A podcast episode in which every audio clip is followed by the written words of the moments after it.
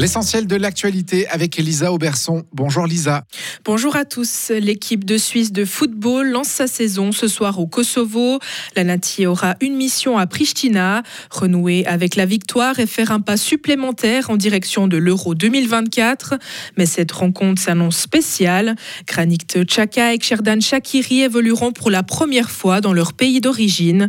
Au sein de l'équipe nationale, cette thématique a évidemment été abordée.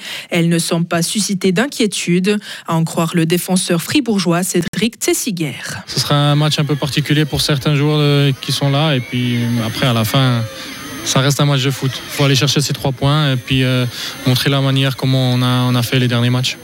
L'important, c'est de finalement laisser les émotions de côté. Oui, ça c'est sûr. Après, voilà, euh, je pense que euh, c'est un match euh, particulier, oui, mais dans le bon sens. Ça fait plaisir, je pense, aussi à eux là-bas qu'il y a certains joueurs qui viennent les, visiter. Et puis voilà, après, on n'est pas là-bas pour donner des cadeaux.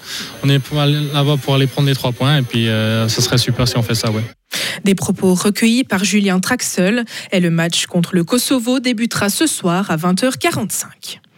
L'érosion du pouvoir d'achat est une réalité qui touche une bonne partie de la population. L'Union syndicale suisse l'a constaté hier à Berne. Elle affirme qu'une famille perdra 300 francs de pouvoir d'achat en 2024 sans hausse salariale. Pour les syndicats, c'est à la population d'exiger une réaction des milieux politiques et économiques. Mais rien n'indique qu'elle élira le 22 octobre un parlement à la composition différente. Le président de l'USS, Pierre-Yves Maillard. On voit quand même un petit mouvement pour les forces qui essaient au moins d'indexer les rentes, par exemple.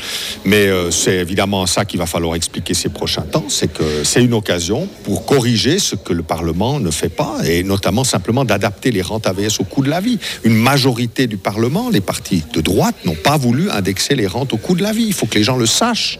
Et s'ils veulent que ça change, ben, ils ont l'occasion de le faire. Ils auront l'occasion au moment des élections, mais aussi au moment de la votation de mars, où enfin, il faudra qu'une fois une initiative pour améliorer les rentes AVS C'est la proposition qu'on fait avec la 13e rente.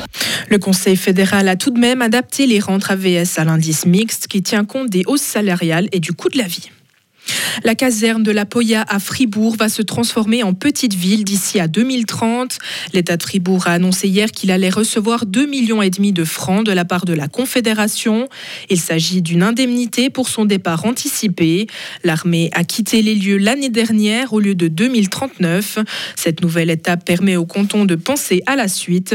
Il va récupérer les bâtiments, mais il faudra faire de gros travaux. Jean-François Steyert, conseiller d'État en charge du dossier. On doit imaginer ici à terme quelque chose qui est très urbain, mais à côté de gare. Donc on va plutôt imaginer en termes de construire quelque chose qui ressemble à un, centre-ville, avec une partie dédiée à des activités, à des services, une partie dédiée à des logements.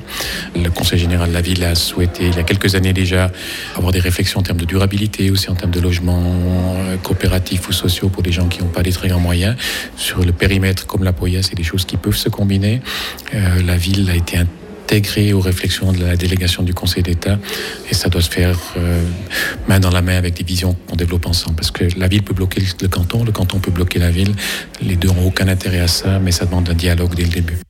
Et la Banque alimentaire, un groupe qui distribue de la nourriture pour les personnes dans le besoin, va aussi s'installer dans les locaux durant au moins deux ans. Retrouvez toute l'info sur frappe et frappe.ch. La météo avec Frappe, votre média numérique régional.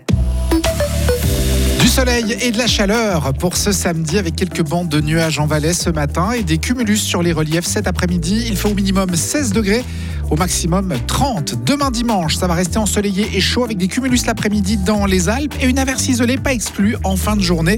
Il fera au minimum 16 demain matin, au maximum 30 demain après-midi. La journée de lundi devrait être similaire, ensoleillée